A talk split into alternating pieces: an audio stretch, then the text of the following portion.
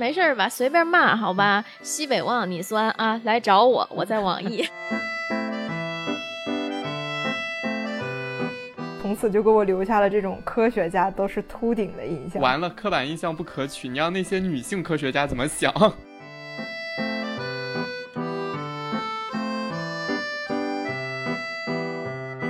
有有很多东西就是你怎么试图留都留不住的，就是你再看跟小时候看真的不是一个感觉了。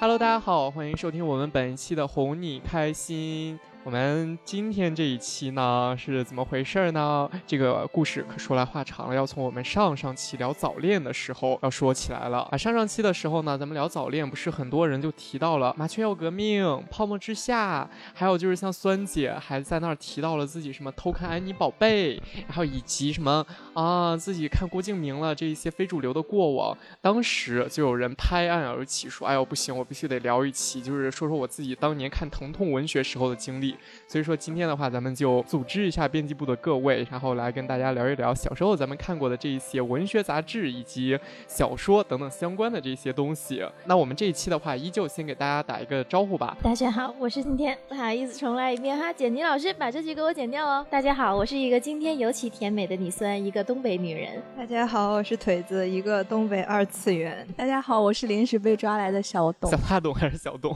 好了好了好了好了，那大家都介绍完了之后的话，又。轮到我了，反正我就是每一期固定不变的主持班底，已经晋升成海边名媛的帆帆。因为这一期的话上来就很单刀直入嘛，咱们就从这上上期的时候那个话题开始说。当时不是很多人都说嘛，自己小时候看过什么《泡沫之夏》《麻雀要革命》啊，《家巧要革命》这种书籍。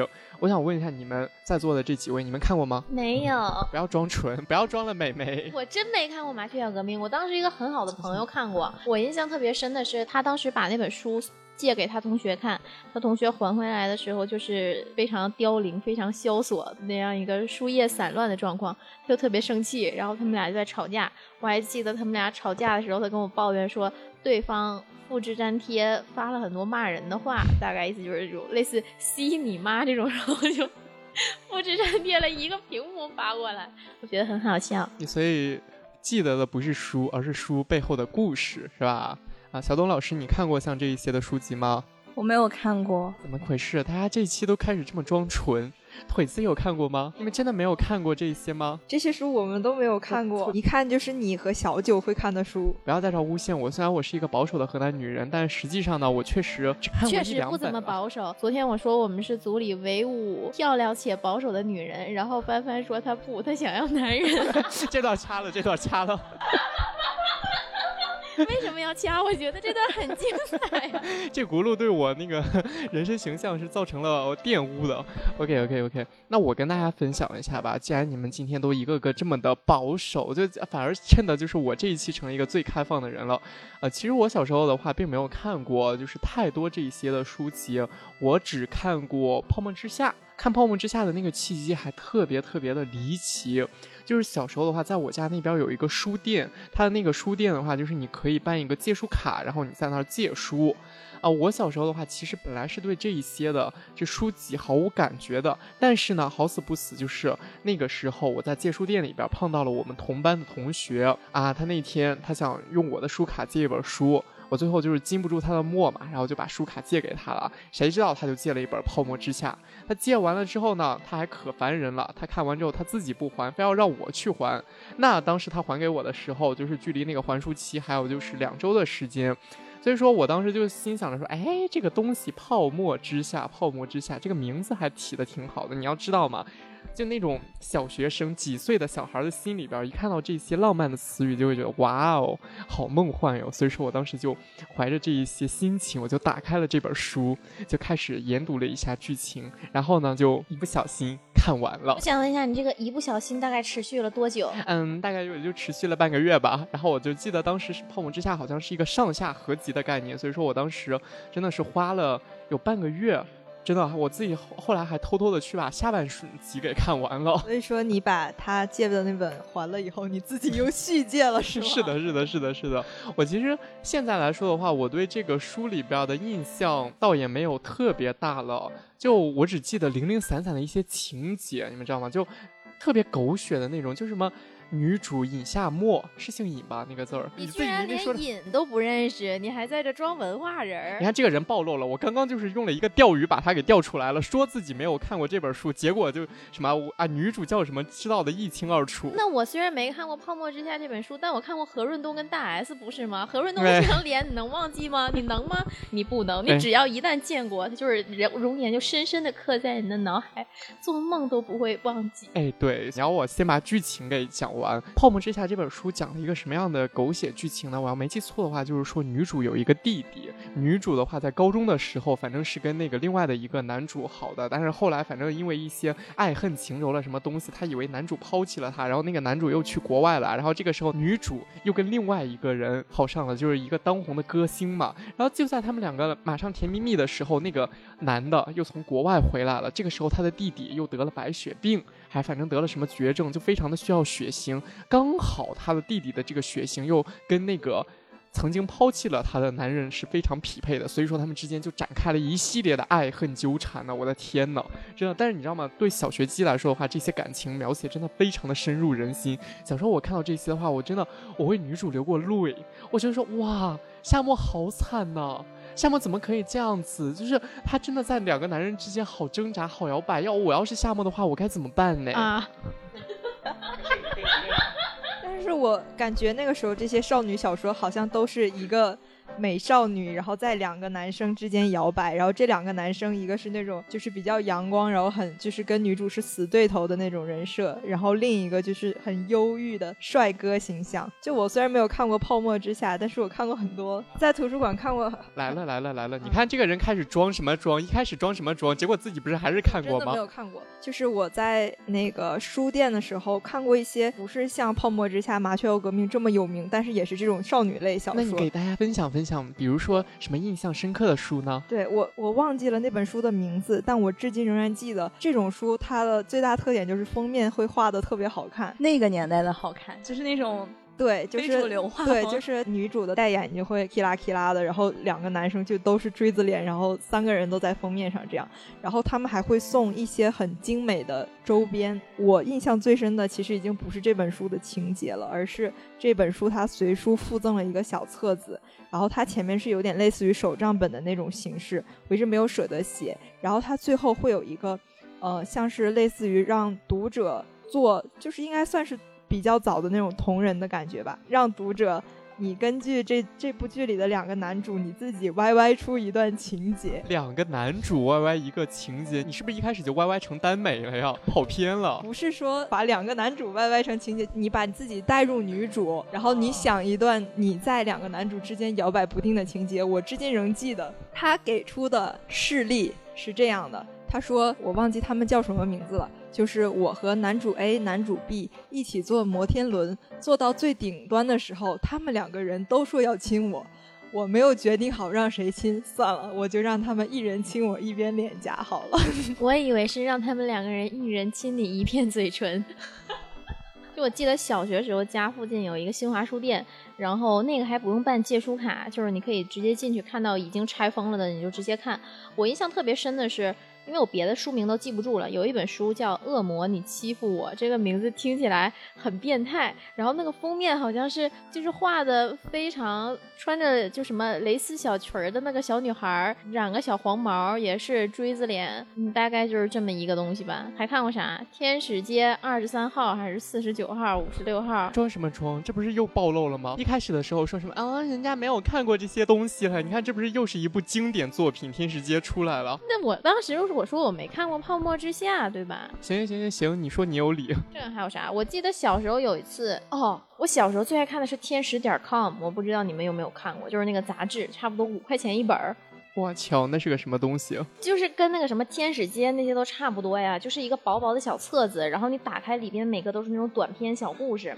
嗯，我印象特别深，我当时特别喜欢买，我还跟我爸说，能不能每个月给我五块钱，我要去天使点 com。我爸说你在网上说这可能是个诈骗网站，我说不是，他就把那个钱给我去买。有一天是周末早上，我以为我爸我妈出门了，我自己躺在被窝里看，看的特别起劲儿的时候，我妈突然开门进来了，然后她就一把把我的杂志拿走，看看是什么。然后因为那个时候就跟谈恋爱相关的情节都很怕被爸妈知道嘛，我妈就一副恨铁不成钢的表情，把那个书啪扔在了一边儿，然后说你自己掂对着办吧。我说好，然后我就把那个书偷偷塞在了床板底下，就是那个床床垫下边。再后来我就以为他不会发现嘛，结果有一天他给我铺床的时候，就从那个床垫底下又翻出来了。然后他又开始在家找，就在那个床的抽屉里又找出来几十本。对，总之我就被痛骂一顿，打没打我我忘了，反正那是小学时候很惨痛的一段经历。哎，我的天哪，你真的从小就是一个不良少女的概念呢！你这大家去结合一下前几期啊，就是我们第一期，然后还有我们第二期聊早恋的时候，你看一下酸姐的这个人生经历一拼凑出来，就知道她真的从小去看这一些。文学作品，怪不得就是会后边出现来什么啊，喜欢上渣男了，然后什么发展的这些情节，一切都说得通了。真的，你们为什么从小学就开始看这些东西啊？好奇怪，我直到高中都没有看过言情小说，完全没。到高中时候，你腿姐估计都谈八段恋爱了。那所以你们小时候看这种会，就看他们谈恋爱，会觉得自己是女主角吗？这种还是就单纯看他们写？你会把自己，就是你会把自己想象成女主角，然后把那两对。会把自己想象成女主角，然后把两个男生想象成你班里最帅的两个男生。你小学都能 get 到这种爱情是什么东西，觉得好厉害。我想起来，我小学时候还特别喜欢仿照里边的女主角买衣服，就是还有那种外貌描写。我觉得大家肯定都看过，什么她穿了一个米白色的吊带，裙边的那个裙裾若隐若现，脚下搭穿着一双米白色 T 字布鞋，帆布鞋，后跟还能够 踩一下，给人一种非常个性的。感觉，我当时还有什么他染黄？你你你你冷静一下，你冷静一下，你这期又成上一期的那个老狗爪子了。还有什么他那挑染挑染了一缕黄色的齐刘海，什么剩下的波浪卷发随意的披在肩上。我小时候就会根据他的这个人物描写，就画一个人出来。然后就很拙劣，但是你大学怎么没去读设计呀？你真的是从小浪费了这一些好的才能。因为我虽然有这个意愿，但是我没有这个能力。就是说我有这么个脑，但是我的手跟不上。如果把小董老师的手给我就可以。我觉得像我这样的人肯定不少，就是从来没看过这种东西，就觉得自己很特别。我好特别哦，我特别纯。不是特别纯，就是，就是你从小到大觉得你是有使命在身上的，你知道是有什么使命？你是从小到大就觉得说自己肩负着建设社会主义的使命吗？所以说觉得我我我要看这些小说的话，我就会被玷污。我不是会被玷污，就是感觉自己和别人不一样，你知道吗？就是大家都在看什么，我就绝对不会看什么。然后我就看的都是一些什么历史小说啊，什么。我知道了，你看的是那个杜月笙吃喝嫖赌，不是，就是小时候很小时候那个小学的时候看的就是 米老鼠啊，什么什么米老鼠和唐老鸭，什么什么漫画世界还是叫什么，还有儿童文学，我都是订的，还订的那个报纸看，觉得特别好看。嗯，那其实。大部分人吧，可能小时候也是这样啊，我也是了。人家只是误入看了一下那么一丢丢的这一些泡沫之下了，就是心里隐隐觉得不是我自己主动要看的。对对对对对，就是我当时看吧，你看就是那个女同学她把书还给我了，所以说我就是那么瞟了一眼。所以说的话，我觉得大部分人的话，你看其实也是像小董老师一样嘛，就我们一样，我们是保守的河南，哎，我是保守的河南女人，对我们是比较保守派了。我们从小都是看一些比较啊这些高雅的情趣的这些。小说我不知道，就是你们小时候有没有看过？我们小时候没有看过情绪小说。哎呀，没有说情绪小说了。接下来问你们说，你们小时候有没有看过那个比较好的一些儿童小说，就是专门给儿童看的，比如说像《淘气包马小跳》，然后或者就是说像《皮皮鲁呃鲁西西》这些儿童系列的杂志或者小说。我小时候在我的一个哥哥家看到过，就是《童话大王》郑渊洁，那个时候其实已经是比我们更早一一点的那个时候，就是他可能。当时十多岁，我那个时候是十岁左右这种。十多岁跟十岁之间差了几岁，也就一两岁吧。你 小时候差几岁，差不少事儿。比如他就是花季雨季的十六七岁，我就是稚嫩懵懂的十岁左右吧。拉倒吧，刚刚还说十几岁的人就已经往床板里边去藏爱情小说了，现在又开始了是吧？那咋？那我当时也是看过儿童文学长大的。那虽然我这个了解世界的速度可能说是稍微快了那么一些，但是我也有一个循序渐进的过程啊，你不能直接否认掉我这个阶段性的成果。好吧，好吧，好吧，好吧，那你给大家介绍一下，就是说那个童话大王是一个什么东西呢？其实我也看过了，但是我想听你说。就是它是一个，我感觉应该是比较早那种杂志，然后它开本是有点像正方形的那样，然后很薄。我去我哥哥家的时候，他是比如已经买了全套，然后他会自己用一张白纸把他们都包在一起，就包成一个，就是比如什么。你哥是处女座吗？鲁迅全集那种概念，就是他包了一个童话大王全集。你哥是处女座吗？他还会给书包书皮儿啊？我不知道他是什么星座，我就打开看里边有什么舒克跟贝塔，然后有皮皮鲁跟鲁西西。我还记得当时他写到什么海湾战争那边漏石油了，他们就开一辆特别酷的车，然后那个车就嗷嗷嗷一顿就变身，他们就过那个海边就拯救啊救难民小孩。儿啊，就这个那个，然后舒克跟贝塔就是他们有一个六角飞船，然后我当时就想象我的那个单人床，它是一个六角飞船，我就会坐在那个床头，假装自己在开船。你想象你那个床是一个六角飞船，然后你坐在床头旁边有两个班上最帅的帅哥过来跟你一起开船。你这个怎么说的那么情绪小说啊？我没看过这种东西啊，我们不了解，我就只知道自己一个人独自在孤独的太空里遨游啊。嗯嗯嗯，也可能憧憬过碰到外星帅哥了。刚刚其实酸姐说到这个舒克跟贝塔的话，我觉得我我也特别深有体会。我其实看舒克跟贝塔的话，我觉得是一种毁童年的概念，就是。我小时候只看过上半本，就是他们从外太空回来之后，地球上已经过了三十几年了，皮皮鲁都已经长大了，看到那儿。但后来的话，我自己在上网去搜，我发现我操，就舒克跟贝塔原来还有后边那么多的故事，就是你知道吗？他们后边还跟外星人打仗，然后还在那儿开着各式各样的飞机到处窜，然后后边的话就是舒克跟贝塔还结婚生子了，就一个毁童年的概念。舒克和贝塔居然不是两个男的吗？不不不不不，不是他俩结婚生子了，还没那么超前。我也以为是他俩结婚生子了，是他俩各自结婚生子了啊！最后我记得那个结局是舒克跟贝塔，你猜怎么着？两个老鼠他们跑到五台山去出家了。你看的不是盗版吗？确定？我我真的以为我看的是盗版，但后来我去网上搜了一下之后，我发现这其实是官方的结局，你知道吗？不得不感叹说，郑渊洁的脑洞是真的大。他 为什么变成了一个《红楼梦》的结局？从一个儿童文学 变成一个遁入空门的结局？听完这期，很多人的童年都被毁了，我就是。我觉得这个也可能跟郑渊洁他本人比较有关吧。其实我们现在回头看的话，你会发现郑渊洁先生他写的很多的作品都其实蛮有深度的，就把他自己很多的想法都给融入到其中了。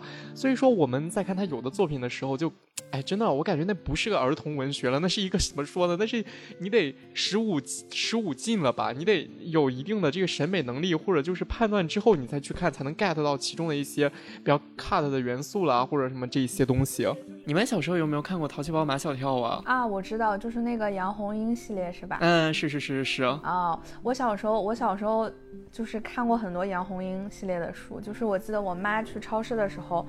他就会把我扔在那个超市的看书区，然后他和我爸去买菜，我就会在那儿看，就看什么《笑猫日记》呀，什么《淘气包马小跳》啊，就是那几本啊，还有男生女生了，什么这些，男生日记、女生日记，我记得。对对对对。而且《淘气包马小跳》其实它里边很多的情节都蛮有教育意义的，它里边会展现很纯的男女感情。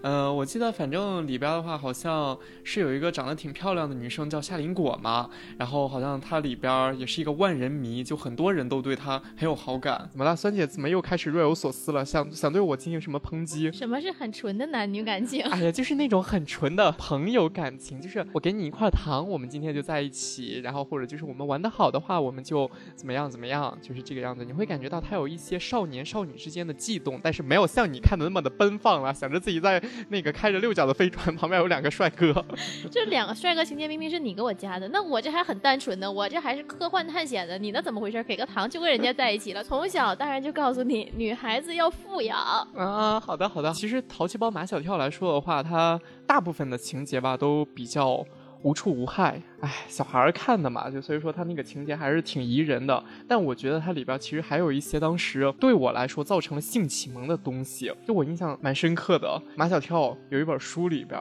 是说他他去割包皮了，你知道吗？我的天呐，我记得我那一年五年级吧，我那年十岁。我一个小孩儿，我真的不知道啥叫割包皮。他怎么描述的呢？他就是那本书说那个，我还记得那一小章的标题叫做“像螃蟹一样走路”。他就是说暑假到了，马小跳他爸带着马小跳去割包皮。割完包皮之后呢，因为你知道吗，就是 那个部位比较尴尬，所以说他们那个需要叉着腿走路，男生需要这个样子，对，所以说走起来的那个姿势就像螃蟹。啊，我这个真的为什么对我印象特别深刻呢？因为我当时看了这本书之后，我不知道什么叫包皮。我那天回去之后，我对着我的爸爸和我的妈妈，对着他们一脸纯情的说：“哎，我今天看书的时候，我看到了一个新词儿，我想问问是啥意思。”我爸我妈说：“你说是什么吧？”我说：“什么叫包皮啊？你知道吗？”当时我们家正在吃饭，我在饭桌上问出了这个问题，就瞬间在那个夏夜的傍晚，死一般的寂静。空气里边的凉风都显得格外的凉爽。我我我知道我自己肯定是问错了什么东西，但是我不知道我自己到底是错在哪儿了。我就看着我爸那个表情，瞬间就凝固了。我妈也怔了一下，他们不知道该说啥。之后我爸说：“这个这个这个这个。”这个怎么跟你解释呢？就是在等你长两岁之后，我再跟你讲吧。我那个时候十岁嘛，五年级，对，人家那时候还是个纯情少男了。虽然看过，已经看过《泡沫之夏》了，但是十岁的你已经跟马小跳是同龄人了啊。所以这件事情其实你爸并不需要等两年之后再给你讲，可能你下周就要去跟马小跳一样。哎呀哎呀呀呀呀呀！不要讲了不要讲了，我觉得你再这样讲下去的话，我们这期节目就可以不要了。我们这期节目的话，整一个就可以 pass 掉了反正。我觉得的话，它这个更多是一个性教育的话题吧。但是马小跳这本书，就尤其是这个情节，给我来说比较大的一个作用，就是让我认识到了原来人体上面有一个部位是叫做包皮，然后男生是真的会有去做这个手术，做完之后的话还会像螃蟹一样走路，就是奇怪的知识增加了。我再给你们讲一个后续吧，后续就是再过了几年，就是等到我青春期之后，我上初中之后知道了这些东西，我。一回想起来这个玩意儿，当时心里边就感觉。有点害怕，你知道吗？就因为我这个时候知道了割包皮是一个什么东西之后，我就会特别共情，就能感受到那种痛苦。然后我也特别害怕自己会像螃蟹一样去走路。哦，我突然想起来，小学的时候我还看过一个小说，就是那个《冒险小虎队》，不知道你们有没有看过？对，我看过那个，但是我没有完整看过一本，因为那个我感觉小时候真的超级吓人，里边超级多的情节啊。我看过这个，但是我没有看完过完整的一本，因为我觉得这个小说的情节对于小时候。的我来说就太恐怖了，但是我现在还记得他在最后一页有一个解谜的那个卡片。对对对对对对对，就是那个冒险小虎队那个叫什么解谜卡还是叫什么金卡嘛，反正就是上面有阴影，你把上面一照，哎，人家就神奇的显影了。那孙老师，你看过冒险小虎队吗？我没有。哎，那你看过另外有一个恐怖系列吗？叫鸡皮疙瘩。终于来到了我擅长的领域啊！就是我小时候看了很多恐怖小说，从小学就开始看。不是你这个人怎么成长的这个速度有点跟大家不一样啊？小学就开始看这么恐怖的。东西，不好意思啊，我就是成长速度好像确实比大家稍微快了那么一丢丢。我想问你，就你上学的时间在干嘛？上学时间当然是在好好学习了，然后利用课余时间去丰富自己的阅读面。啊，你这但是你上初中的时候不是还在偷偷书桌里边看安妮宝贝吗？对啊，那个是初中啊，然后我看恐怖小说是小学啊，就不影响。啊，行行行，那那那你跟大家讲一下吧，就是说你看那个恐怖小说的时候都是什么样的这个经历？我想一下。就是我看的第一部恐怖小说是蔡骏写的，我那个时候不知道蔡骏是谁，但是等我现在就是在前几年再看他的时候，我发现他都已经把自己写成收获了。嗯，然后如果有听到这里的朋友不知道收获是什么，它可以说是国内最权威的纯文学期刊之一，就是能够登上已经非常非常厉害了。然后我就在感叹，我说当年人家还是一个写类型小说、通俗小说，就甚至说难听一点，可能还是这种比较猎奇题材的。然后人家现在已经把自己写上收获了，你看看你在干什么？嗯，还在美丽的看恐怖小说，看美丽的玛丽苏小说。大家不要听这个人在这里妖言惑众啊！嗯，我接着讲一下。就我看的第一本恐怖小说叫《地狱的第十九层》。哦，十九层这个概念好吓人呢。对，就是本来地狱不是有十八层嘛，但它设置的是还有第十九层，因为这个东西是未知的，所以它就更令人恐惧。嗯，然后主要的形式就是这些主角会在里边玩一个手机短信游戏，就是你会收到一个陌生的信息，然后根据它那个提示去做去探险嘛，相当于比如后院有一口古井，你去看还是不看这种。哦然后你通过给他回复信息，就可以不断探险。这个是我当时在报纸上看到的连载，然后就我忘了是每周一篇还是每天一篇，就每天报纸拿回来第一件事情就是看。从这之后开始，我就疯狂的看起了恐怖小说。就我们那边有一个很大的两层的书店，书特别多，我基本把那里能看的恐怖小说都看完了。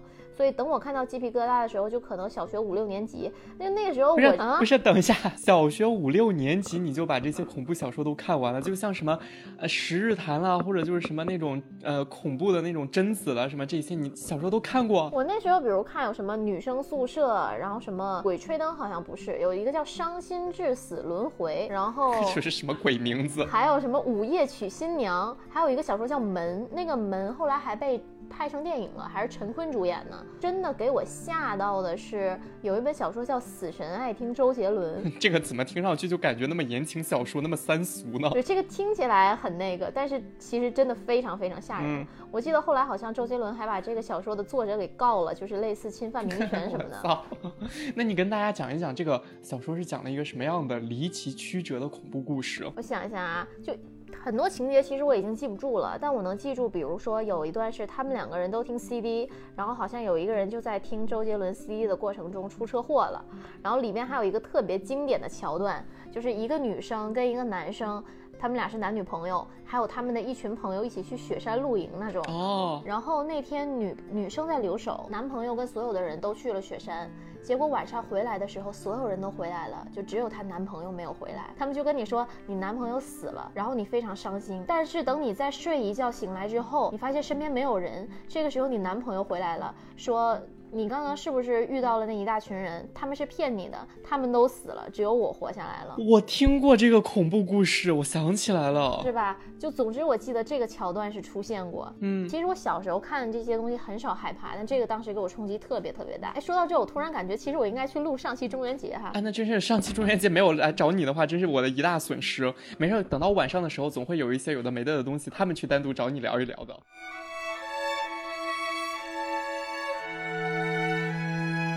从小董老师的冒险小虎队，就是说到了这个比较恐怖的鸡皮疙瘩系列。我们现在再拉回到比较轻松愉快的冒险小虎队吧。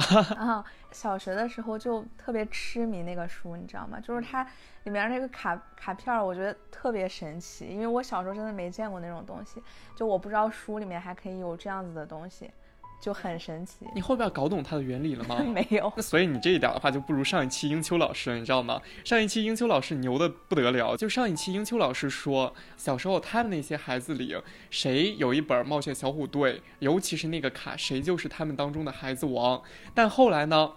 他就成功的破解了那个呃冒险卡的秘密，就是发现，哎，我把那个书拿到一个特定的角度之下，我对着阳光，我就能看到其中的字儿，所以说他就取而代之，成为了新的孩子王了。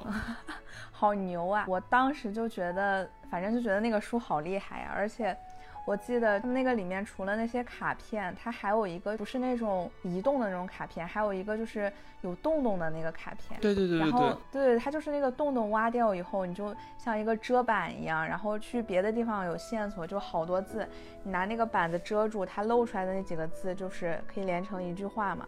然后我们当时有段时间写小纸条用的全都是这种方法，就是自己拿那种烂纸抠几个洞洞。哈，我惊了！你这个破解的不是同学吧？你这个是让老师破解的吧？老师拿到之后一懵逼，嗯，这是个什么东西？然后要去拿你的那个金卡，然后拿你的那个洞洞纸遮上去，才能破解纸条吧？对对对，这样老师就看不懂我们传纸条传的是啥了，因为那些每个人的洞洞都不一样嘛，就是只有自己有那个被抠掉的那个纸。我还记得，就是我小时候看那个《漫漫小虎队》，就是我只记得那种很恐怖的那种感觉了，但是一些具体的情节我都不怎么记得了，我就只记得好像有有几本书特别特别恐怖，什么林中的白衣女人呀，还有就导致我有段时间超级害怕白衣女人这四个字，就是我听到我就觉得超级可怕。然后还有一个就是那个，呃，就是有一天好像好像就是他们所有人过节还是什么，然后就是。一起在班级里都消失了，你记不记得那个？嗯，对对对，我觉得他那个跟我有一次经历特别像。我那天一上厕所回来之后，然后我发现我们全班人都消失了，是不是跟书里边一模一样？是不是？是不是？对对对对对。然后后来我发现，其实大家都是去上体育课了。对，就是我觉得就是给人带来那种感觉很可怕，因为就特别真实，但是也没给我留下什么太大的阴影，感觉可能那时候都。在玩那个卡了。嗯，我再给你们分享一个，就是小时候给我留下了特别深阴影的书籍，还是淘气包马小跳，但是它又不是淘气包马小跳，它是一个婉婉泪清的概念，你知道吗？怎么类清的？讲讲。这怎么说呢？它其实它是一个盗版书籍，就是小时候咱们的那个版权环境还不是很好嘛，所以说那个时候它。有很多的那种盗版文学，就是它套着马小跳里边的人物名，但是他写的那些情节，还有呃那个故事，其实是已经有的那些很三俗的文学小说。我知道了，就是用淘气包马小跳去写《泡沫之夏》，是吧？对对对对，你就想象一下，就是《泡沫之夏》里边女主角不叫尹夏沫了，她叫夏林果，然后那个马小跳去演何润东演的那个人，其他里边的那些角色，反正就是都是对应到《泡沫之夏》里边的人物，就反正产生了很狗血的效果。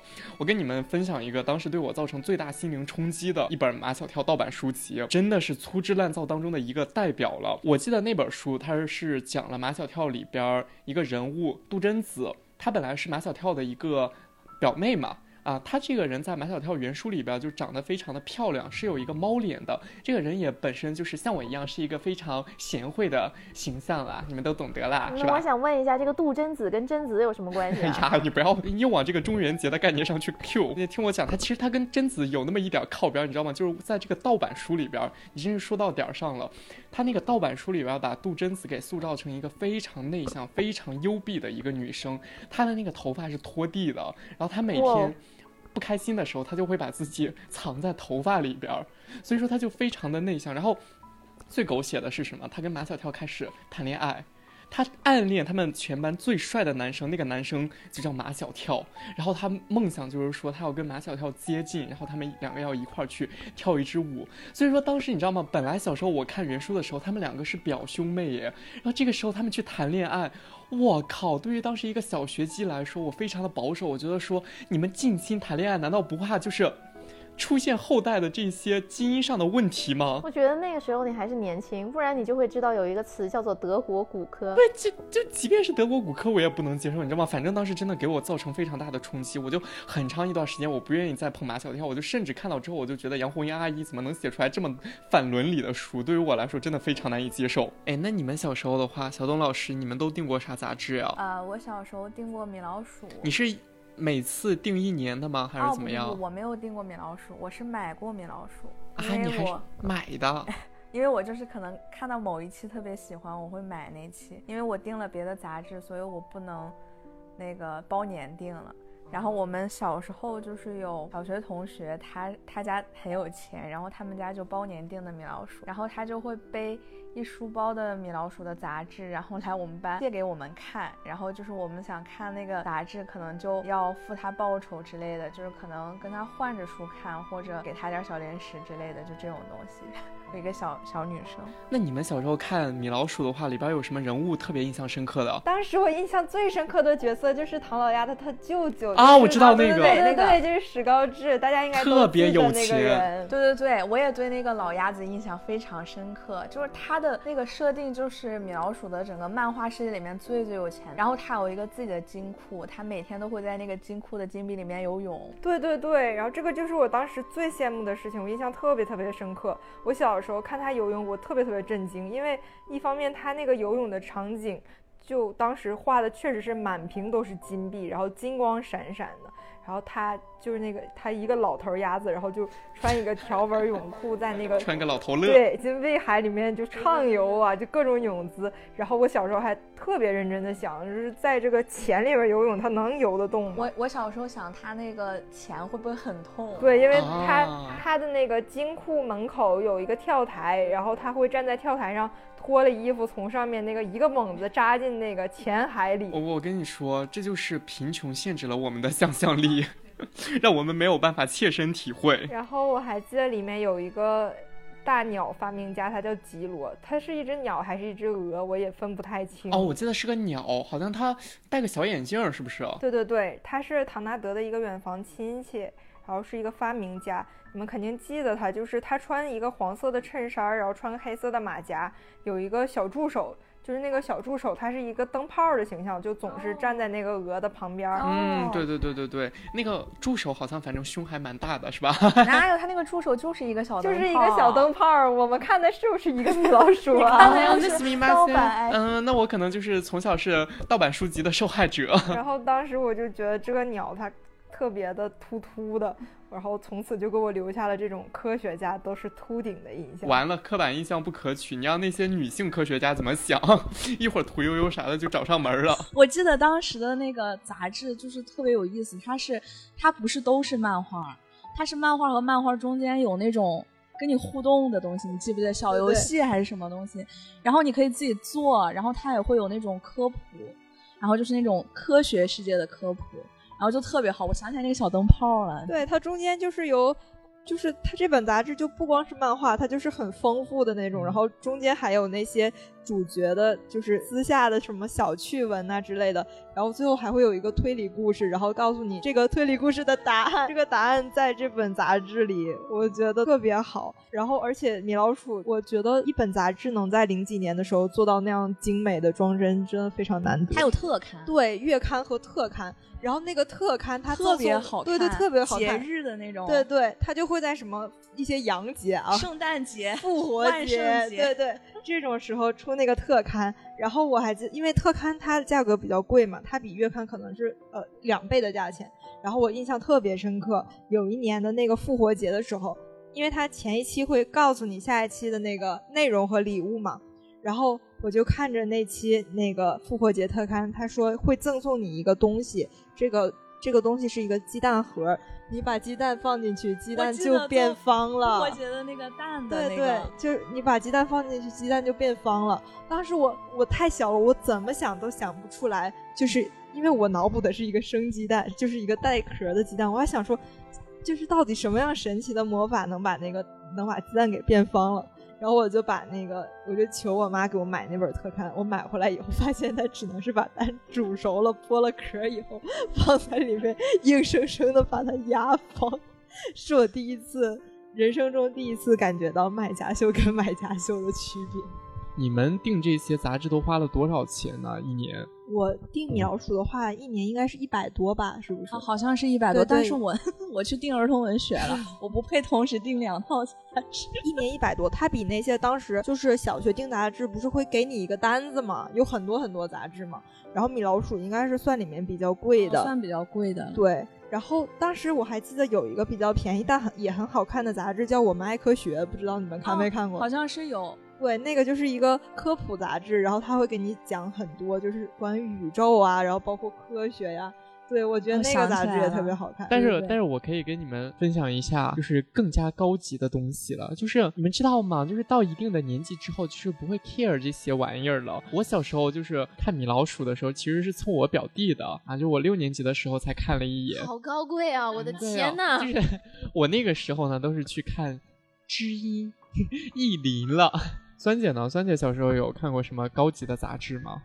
就是跟他们不一样的，就是体现我们的水平和水准的。你这个小时候的年龄范围大概是多少？就是你在上大学之前吧。啊，那你这小时候可真小啊！嗯我是初中的时候特别喜欢看慧心跟会意，就是那个时候你看，你看这个女人就瞬间开始装起来了，什么叫装起来，这不是你让我水平高起来了。这就是嗯我的人生啊！好，来你分享一下。就当时会看什么会心会意、文艺风向、文艺风尚，就是所有文艺青年那个时候都会看的东西。但那个时候我又觉得最小说还不太行，就它里面不是杂七杂八什么都有嘛，又有画画的，然后又有半科幻的什么东西，就它主题不是很统一。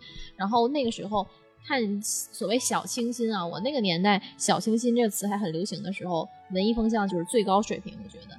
然后文艺风赏是稍微还有一点点沉重的吧。然后最喜欢看的会心跟会议是也是从他们出第一期就开始买，然后买到后来可能就我过了会喜欢这个东西的阶段，可能大概买了有一年多。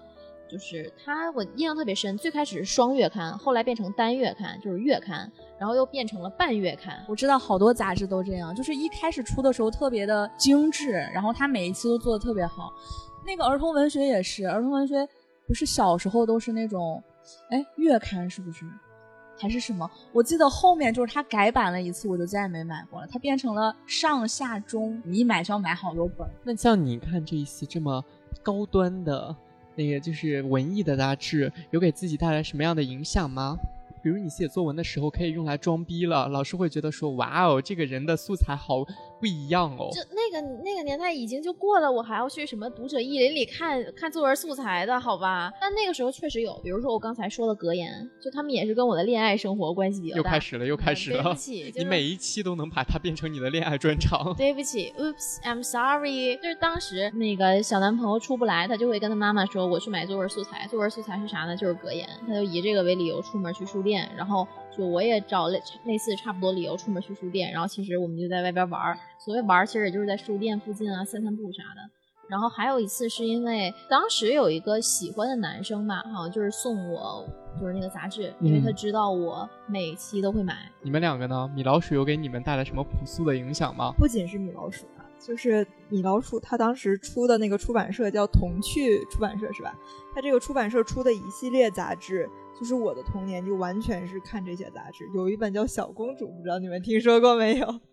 就是跟米老鼠是同期的，然后它每一期的封面就是迪士尼公主，就是有什么艾洛，然后那个辛德瑞拉什么的，然后它里面是就是更女女孩的那一些内容，比如说呃它的赠品会是什么小皇冠啊，然后那种那种换装的贴纸什么的，然后里面会有很多教你啊，比如说怎么做甜点啦，然后就一些哎，就反正现在看起来 就有点像有点像从小培养名媛的那种杂志。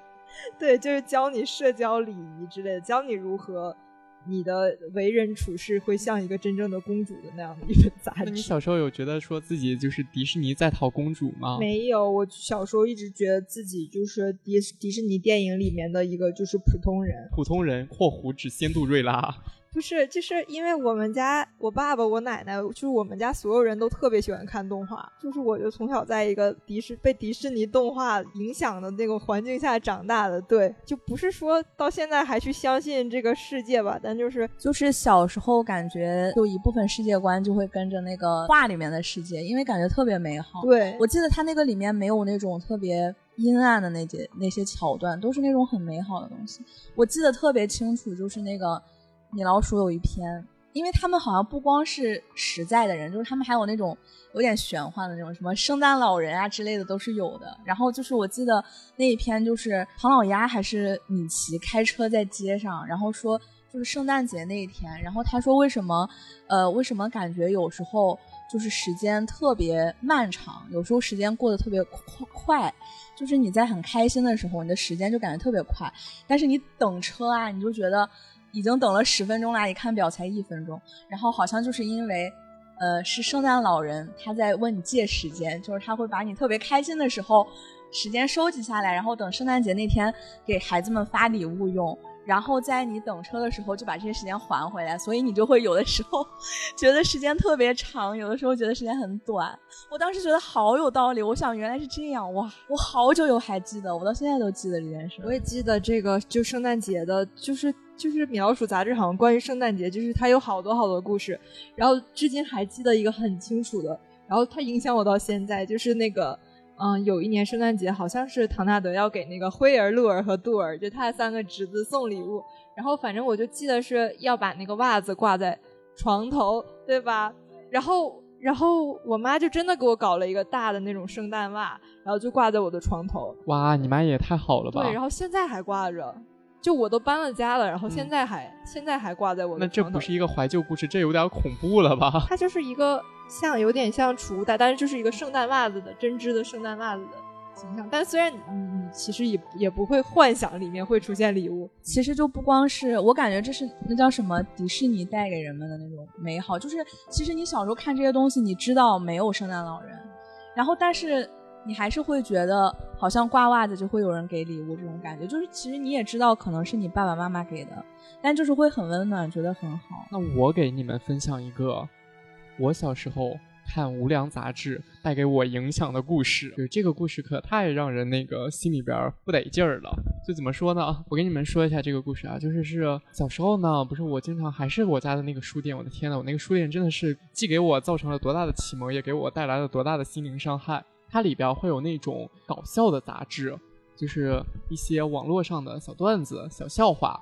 然后，但是呢，它里边也会有文字吗？嗯，我忘记它那个杂志叫什么名字了，但是就反正是一个比较无良的那种吧，小小型的那种发行商，就不知道是哪个三无的杂志社发出来的吧。嗯、为什么说它三无呢？因为它的那个段子质量明显就是很屎尿屁的那一种，就是比较低俗的那种段子。但是你知道吗？小时候小孩也比较会喜欢去看一些这个东西。然后呢，好死不死，有一期他的这个杂志，最后他当时会刊登小说，然后那一期的小说，他刊登了一个耽美的小说。牛啊！他刊登那个耽美的小说之后呢，我记得大概的情节就是说什么啊、主人公他还是用第一人称的，就是说我是一个小混混。啊、我这个小混混是怎么回事呢？就是我仗着家里边有钱，我就在学校里边为所非为。然后结果呢，学校里边就是说有一个另外一个男生很瘦弱，但是长得很好看。然后他不听我的话，怎么样？我就我就我就准备报复他。嗯，报复他之后，就是让我的兄弟把他绑到家里边儿。本来是想胖揍他一顿，结果就就你们知道的，他们就做了一些不该做的事情了，我就越过道德的边界了。你这就是贾宝玉出世淫欲情。哇天呐！当时真的给我幼小的心灵里边造成了特别大的冲击，就是我的世界观又碎了。你知道吗？当时我觉得说，我的天呐，这个世界上怎么可以这个样子？有如此违反公序良俗的事儿，对于一个保守的河南人来说，这是造成了多大的价值观的碎裂？我我觉得很长一段时间就没办法接受，我就。突然能理解那种什么央视采访里边有一些小孩说什么不小心戳进了某些黄色网站之后，然后整天上课心神不宁，总想到这些事情，我觉得很黄很暴力。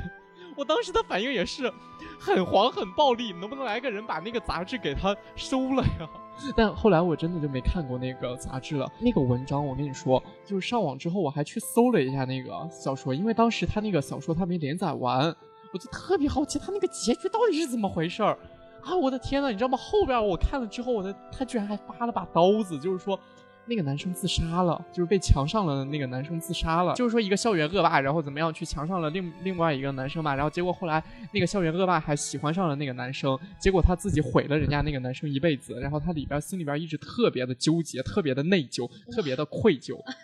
对，就太古早小说的感觉。对，就是早期比较那种现在写这种会被套路。会被出警那。现在写这种的话，你就是政治不正确了。但当当年的话，就是对我来说的话，就是啊，天哪，接触到了一个新的世界，啊，所以说，真的，这是应该对我来说最大的影响了吧？我觉得可以看出来，你后来还上网去搜，说明你是真的很爱看啊。啊，那没有了，你知道吗？就是这就是留在我心里边的一个文字血啦。就有那如果这个扣我一直不把它打开的话，它能刺挠我一辈子。啊，你们有没有看过儿童文学啊？我突然想起来，我小时候订的那个儿童文学的杂志了，什么儿童文学啊？就什么算是儿童文学啊？就是它的名字就叫做儿童文学。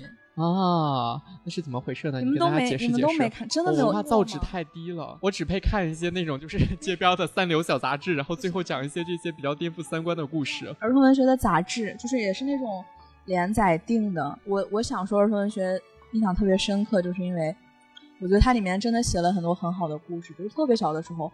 因为它是很多作者写的嘛，有嗯很多奇幻故事之类的。然后我印象非常非常深刻的就是，我当时看了那一期的儿童文学以后，我觉得那一篇特别好看，我就分享给了我的好朋友，一个男生，然后他就看了，他看完那篇《蜘蛛门》以后，他觉得特别精彩，就是他觉得原来写小说还可以写成这样子。然后他过了一个礼拜，他就跟我说，我想自己写小说。我以为他跟你表白了。没有没有，小学小学三年级的时候，小学三年级写然后小说，那个男生说我想自己写，我说如果你想写你就写。然后他真的开始写小说了，是拿那种作文本写的，小时候的那种作文本，一一个格一个格一个格那种。他写了大概有十几本，写了有一两年的样子。他居然坚持下来了。对，就是他写的故事是什么，我已经记不得了，但是我觉得很厉害。就是他当时，我觉得因为那他有投稿出去吗？嗯，好像没有，就是他，我觉得他因为他看到某一篇文章，然后自己有这种冲动，然后他就去坚持了，然后然后我就觉得特别了不起。我记得我当时小学的时候，他后面四年级、五年级可能要去呃别的小学了，然后他走的时候还跟我说，就是我说我觉得你特别厉害，你能写这么多，全都是拿笔写的，你知道吗？还有错别字儿啥的，然后这么多本儿，对，原稿纸特别感动。然后我说。呃，你以后是想当小说家吗？他说，呃，如果能的话，我。然后我说，哦我觉得你可以的。然后，但是我们就分开了，后来也没有再见过。哎，我有一个疑问呢，就是他写小说的时候，他用的那些名字是原创的，还是你们班上同学的名字？原是原创的，啊，没有跟我们没有关系。但是，但是我记得好像初中的时候，好像短暂的联系了一下，然嗯后他就跟我说，他说他很谢谢我当时让他看到了那篇东西。嗯但是我说，那你后面会当小说家吗？他说不知道。然后后来就再也没有联系过。嗯所以我觉得他可能也听不到这个吧。但是我觉得，如果他坚持下来的话，应该我们祝福他能够实现自己的梦想。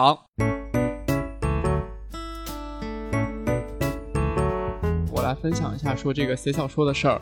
我不知道啊，你们小学的时候还有初中的时候，身边有没有这种人，或者你们就是这种人，自己就会写这个小说。我当时我表哥写小说。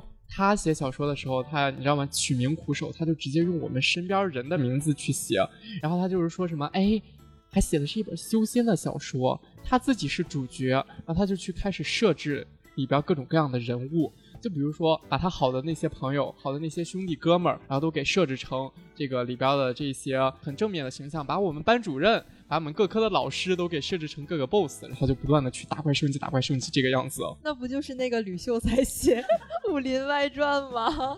对对对对对对把自，己写成神笔书生。生，对。那我们班级里也有那种写的，然后就是就真的像那个吕秀才写小说一样，你可以跟他说你想要什么情节，我们班还有同学是那种，就是不像那个男生，他是认真创作，就是那种你想你的角色越牛逼，你就要给他付越多的报酬。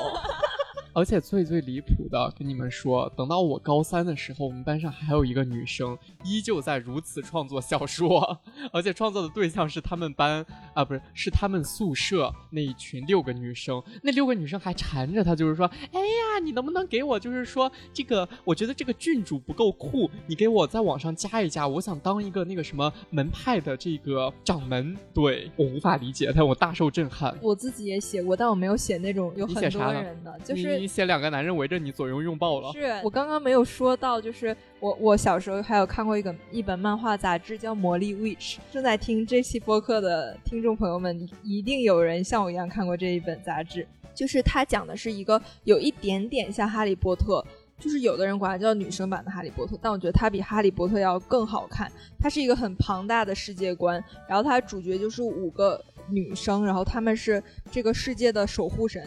但是没，就是白天她们只是校园里的普通女生，然后有有事情的时候她们就是守护神，然后有五个元素这样的一个很庞大的世界观。然后我当时就在一个我自己的小本上写那种也不算小说吧，就是设定，就是会画一个那种像魔女一样的形象，然后写出她的各种属性，然后她的那个守护的东西。然后再编一段情节，这样，然后大概写了三三章左右吧，写不下去了就。但是那个杂志对我影响真的非常大，就是我会对魔法、什么元素这些东西，就是会特别特别的感兴趣。你真的从小就是一个同人文创作大肘子的概念。你看一开始的时候去看那些小说，然后在人家后边写那些同人文，想象着自己跟两个男主的关系那。个两个男主的那个，我再次你想象过吧？我没有想象过，我都说了，我想象过的是那个同班同学，两个啊男主，这个是当时官方官方在下面写的，所以我都不敢想象这本书 给那个多少小学生造成了不正当的那个恋爱观。那个漫画杂志，我觉得所有人都看过《漫画世界》，嗯，哎，我看过，我超喜欢。阿衰什么？对，阿衰那个是在漫画 party，对对对对。我要说的是漫画 party。嗯，漫批我也看。嗯，然后我小时候也特别喜欢看，也是，就是我爸妈可能觉得它不像儿童文学，是那种文学性质的杂志，所以就没有给我订，导致我一直就很想看。我大学有了钱以后。报复性消费啊，然后就是报复性的订了一年的这种，然后就是订回去，我发现家里所有人也都会看。但是我印象很深刻的就是我小的时候看的时候，那个我也买了很多那个那个漫画里面的很多单行本，我都全买了。阿衰爆笑校园，对对对对，还有那个漫画有一个特别。好看的漫画后来被腰斩了，叫《莫林的眼镜》，我觉得那个好好看。然后就是后面到现在变成这种好像那个电子阅读的这种年代，我我还去查过，好像那个作者也是说过，就是那个《莫林的眼镜》什么出版的困境啊之类的。然后我就觉得都挺可惜的。当时他有一个 GM，就是说那个游戏里的管理员，然后就是飘在他的头上，是不是？我也记得好清楚。对对对对对，它算是一个最早的系统漫画，就是很超前的那种，而且就是感觉很有意思。然后我印象更深刻的是，最小时候那个漫批中间会有一条，就是两页的中间有一个分页。哦，对，分页那里它不是空白的，它是写的读者来信。对对对对，就是很短一两句话那种。然后就是我当时特别想写，就特别，我就特别希望看见我的名字出现在那里，叫什么笔友吧，好像那个年代叫那种笔友。然后我就觉得超级好，我觉得就是我看漫画就会感觉很好看，我也会想画，所以我就看了很多漫画。然后现在就成了一个光荣的插画师啊，成了一个光荣的 六子，又不是很厉害，但是我觉得就是可能。呃，就这些作品带给人的影响就不一样了。我有同学就是他喜欢看，但是他就只看，嗯，他就只喜欢看，所以他也不画。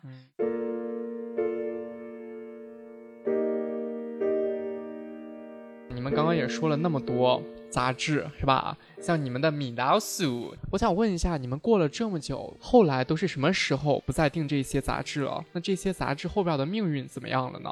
我差不多是上高中之后就渐渐的不太买这。这一些，这一些咋 了？咋的了？东北人的血统觉醒了？搬搬不回来了啊！重来，没事儿，保留。我是从上高中开始，渐渐不再买这些杂志的。一个是因为高中我觉得明显比初中学习压力大很多，嗯，还有就是高中的时候。才算是真正就正经八百，因为我是中文系的，可能你才开始看一些所谓纯文学的东西。嗯，在那之前我看的就都是很野路子啊，什么安妮宝贝、郭敬明这种上不了台面的东西。嗯，完了一会儿有粉丝要过来抨击你了，上不了台面。这没事吧？随便骂好吧？西北望你酸啊，来找我，我在网易。好，大家找他，大家找他，不要来找我。然后就是。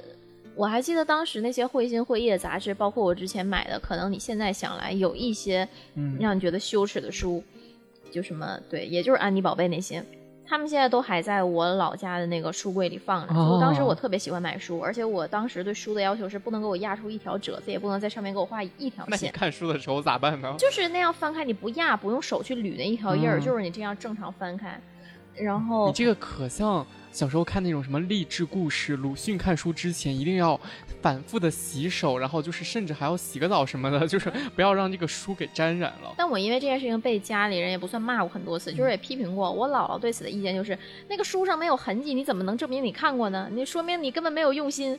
但那个时候我就是把它当成就怎么讲一一种，对，真的是一种宝贝一样的存在。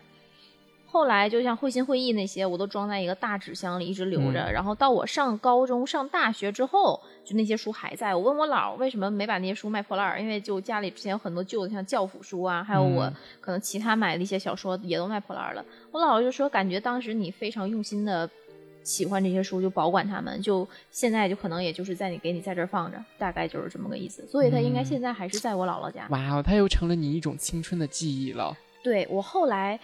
就是比如工作之后，你可能过年或者是假期回去的时候，我就有一次翻开那个箱子，我还在里边找到特别多当年会心会意赠送的那种周边，就做的很好看，那些贺卡呀，还有那些小本儿，真的都非常精致。虽然现在看来可能画风不是你当时喜欢的那种了，但你再看你也会觉得，嗯，确实那个时候做所谓文创啊，就已经很用心了，比我们现在做的很多。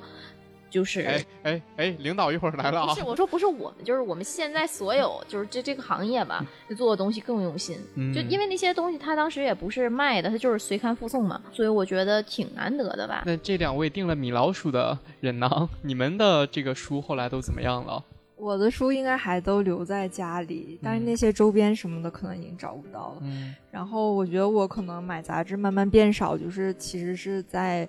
城市里报刊亭慢慢变少的时候，就是你很难再去你放学的路上，然后你路过一个报刊亭，然后你就在那边可以站在那边选很久，然后你看你的杂志有没有出喜欢的杂志有没有出新的，然后包括有没有什么其他你没看过的杂志，就很难再有那种体验了。然后包括你小学毕业了以后，就没有那种。全班同学，然后自己去选自己想要的杂志，然后去订上一年，然后每个月他会从老师手里发到你的手里那种感觉，然后可能从那个时候开始看的就比较少了吧。然后可能再过几年，你想去再去找这个杂志，嗯，我有找过，就米老鼠，它现在还在，但就是你再看它，你已经没有你小时候看他的那种感觉。你现在是一种当妈的看孩子的杂志的感觉了。我也有这种感觉，因为我小时候也是那个。看米老鼠嘛，虽然我没有订它，我订的是儿童文学。就是我现在家里的，我小时候订过的所有的书都还在，就是儿童文学也在，就在一个书柜里。然后那个漫批也都在，全部都在。然后我们那个书柜就是我的书、我爸的书和我妈的书，然后就是从小到大的书都在里面。然后我觉得我开始不定的，好像是上了大学就没有过了，因为好像我高中的时候也还会买杂志，因为。高中就是学校旁边有书店就会买，然后那个学校里面有书店也会买，然后，然后上了大学以后就不出校门，好像就看不到报刊亭这种东西了，所以就再也没有买过了。但是我我觉得我就是那种很怀旧的人，就是我试图去留留一些东西在留一些东西下来，所以我大学就是想到我小时候很喜欢看。米老鼠啊，漫屁这些，但是我当时没有订到，我就有点遗憾，所以我就是自己又会去订了。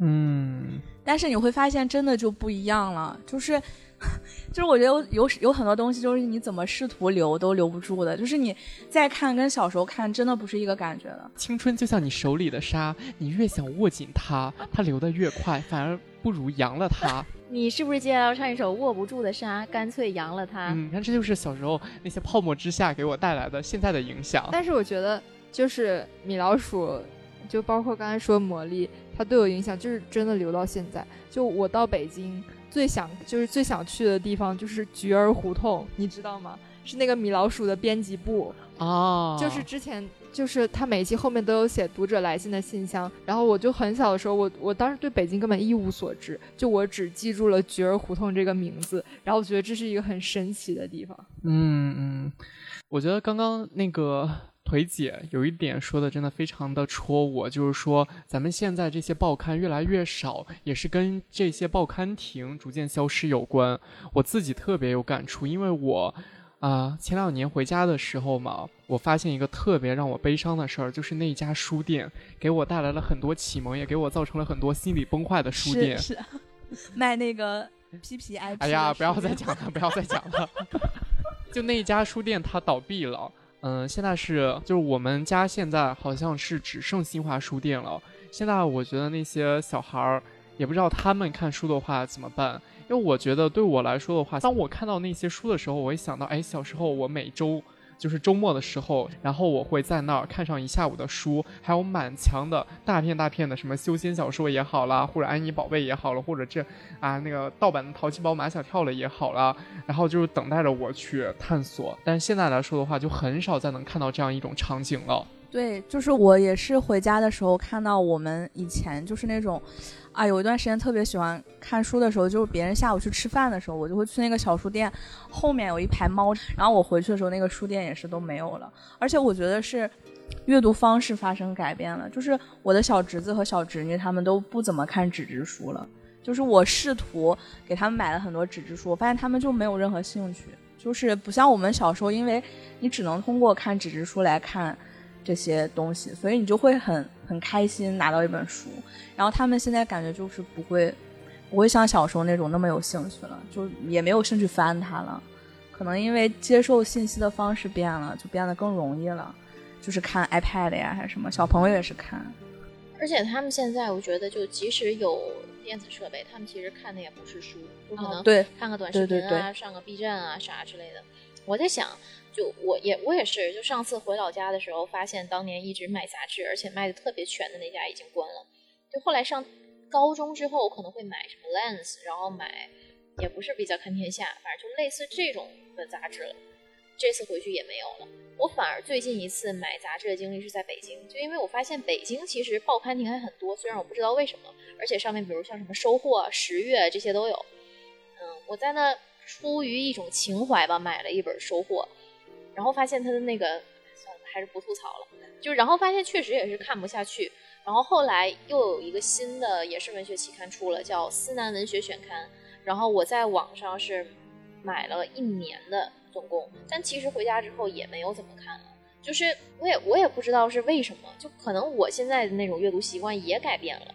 但是我觉得杂志它特别好的一个地方是，因为它不像一本小说，就你可能真的不知道你会在里边遇到哪一个新的作家，或者你在里边遇到什么新的东西，他是就有人替你就怎么讲，他是。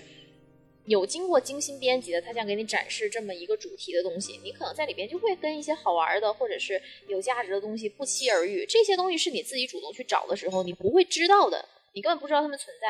但是你可能通过它，你又扩展了一些知识面什么的也好。但是现在就真的这种机会很少了。